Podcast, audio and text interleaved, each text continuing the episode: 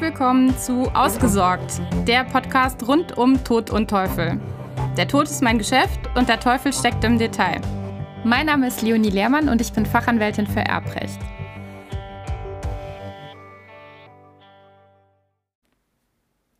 In dieser kurzen Episode geht es um das Thema Verjährung von Pflichtteilsansprüchen einer geschäftsunfähigen Person und der Sachverhalt folgt einer Entscheidung des OLG Hamm aus dem vergangenen Jahr 2020.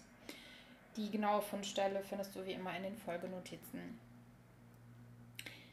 Ein Ehepaar hatte zwei Kinder, nämlich einen Sohn und eine Tochter. Die Tochter war aufgrund einer schweren intellektuellen Behinderung geschäftsunfähig und somit nicht in der Lage, sich selbst vorzustehen, also brauchte einen Betreuer dauerhaft. Mm, zunächst mal war diese Betreuerrolle durch den Vater der Tochter gewährleistet. Dann nach dem Ableben des Vaters, welches im Jahr 1989 eintrat, wurde dann der Sohn zum gesetzlichen Betreuer seiner Schwester bestellt. Als die Mutter verstarb, hatte sie keinen werthaltigen Nachlass und der Sohn wurde Alleinerbe. Beim Ableben des Vaters im Jahr 1989 war der Vater von der Mutter allein beerbt worden. Ich bin mir gerade nicht sicher, ob ich das eben schon erwähnt hatte. Aber gut.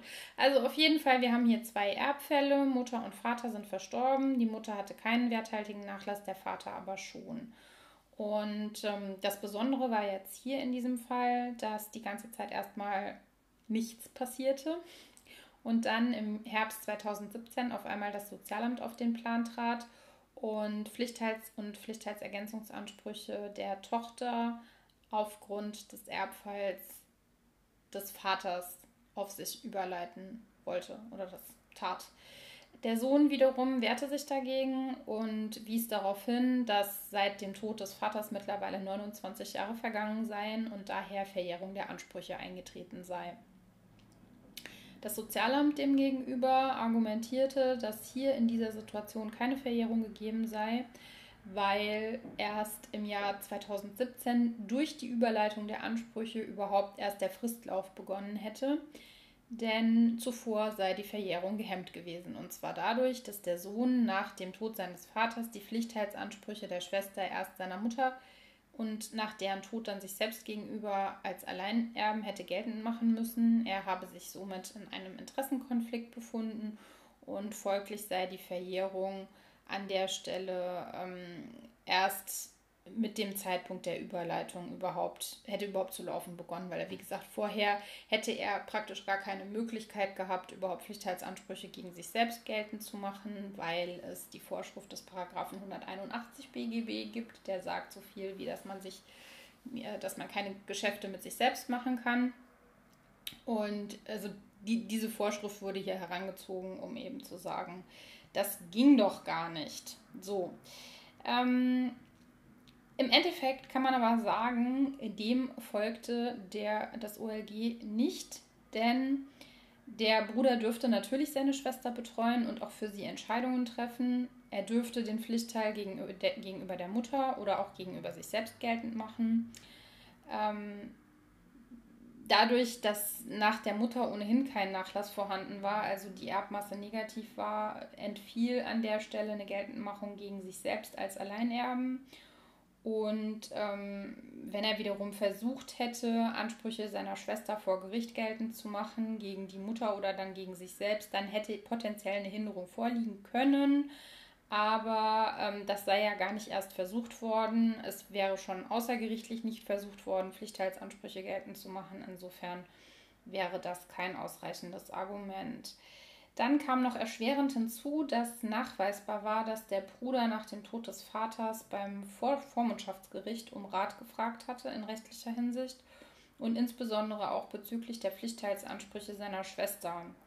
Das heißt, das Gericht hatte eigentlich potenziell Kenntnis davon, dass es da ein Problem gibt, hat es aber trotzdem unterlassen, dem Bruder überhaupt darauf zu antworten.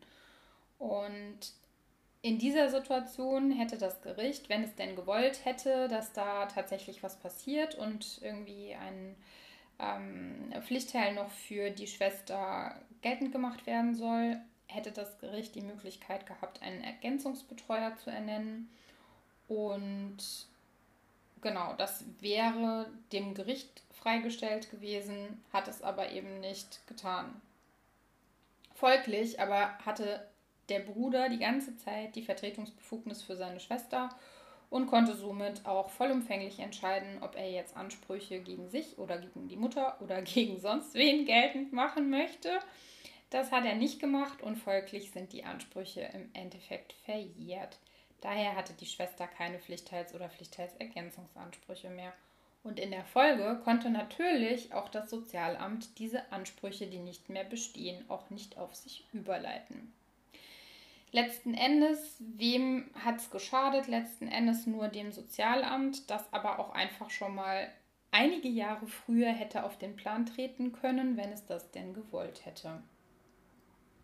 Insofern meines Erachtens völlig zu Recht richtig entschieden durch das OLG Hamm und wir können davon mitnehmen, dass eben solche ja, Geschäftsunfähigkeit nicht den Anlauf einer Verjährung hindert. Zumindest nicht zwangsläufig. Es gibt Ausnahmen, aber darüber möchte ich jetzt nicht sprechen.